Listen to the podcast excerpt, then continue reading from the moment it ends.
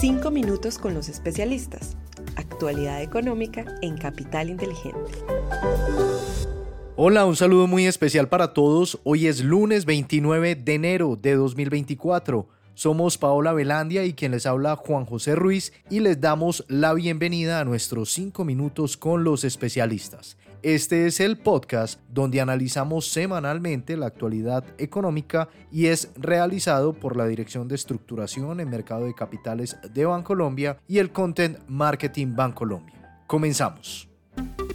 Los datos económicos más importantes de la semana. Los principales índices de Estados Unidos cerraron con rentabilidades positivas extendiendo los máximos históricos de la semana pasada. También se conocieron datos macroeconómicos de crecimiento del PIB e inflación que resultaron mejores de lo esperado por el mercado. Los datos de PMI también generaron una sorpresa positiva, dado que el sector manufacturero entró en terreno de expansión al igual que el sector de servicios. A nivel local, Desarrollo reveló que en diciembre de 2023 la confianza comercial e industrial exhibieron una mejora mensual de 4,3% y 2,8% respectivamente. En cuanto a los datos económicos de la semana, este miércoles 31 de enero se conocerá la tasa de desempleo de diciembre en Colombia y la decisión de tasas de interés del Banco de la República y de la Fed. El jueves 1 de febrero se publicará el PMI manufacturero de la zona euro y de Estados Unidos y el viernes las nóminas no agrícolas de los Estados Unidos. Desempeño de los mercados internacionales.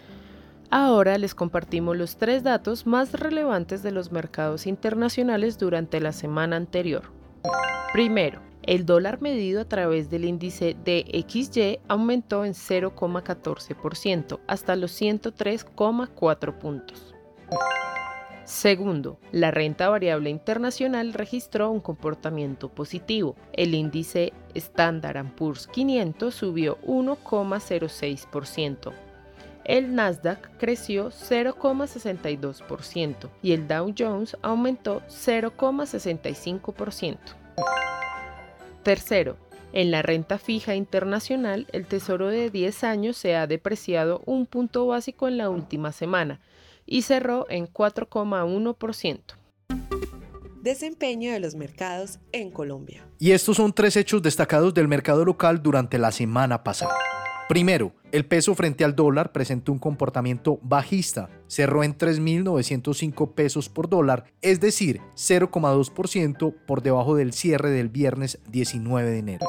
Segundo, la renta fija presentó valorizaciones generalizadas. La curva de TES en pesos tuvo una valorización de 10 puntos básicos en promedio y la curva en VR presentó una valorización promedio de 6 puntos básicos. Tercero, el índice MSCI Colcap tuvo un comportamiento positivo en la semana, cerró en 1.282 puntos, es decir, 0,6% por encima del nivel de cierre del viernes anterior.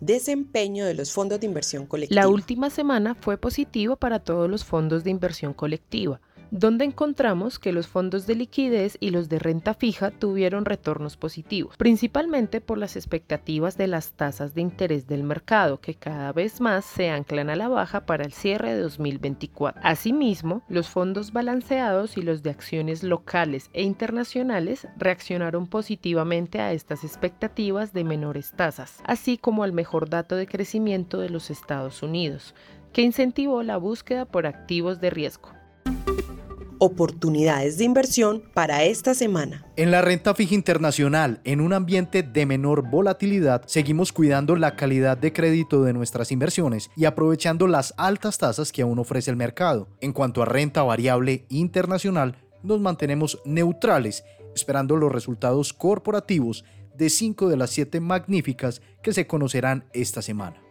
En el ámbito local, mantenemos una preferencia por los títulos de mayor plazo al vencimiento en tasa fija.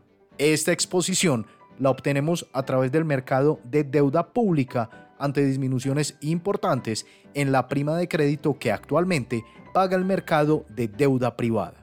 En cuanto al peso con respecto al dólar, esperamos que se cotice entre los 3.870 y 3.970 pesos durante esta semana, mientras que en las acciones consideramos que el comportamiento favorable de la semana pasada puede extenderse en esta.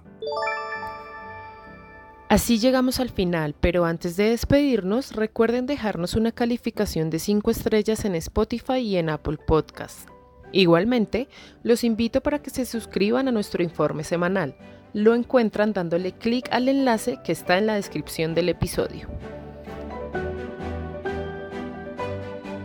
Paola, gracias a ti por acompañarme en este espacio y en especial a todos nuestros oyentes por escucharnos hasta el final. Les esperamos la próxima semana, el lunes 5 de febrero, en un nuevo episodio de Los 5 Minutos con los especialistas. Un feliz resto de semana para todos.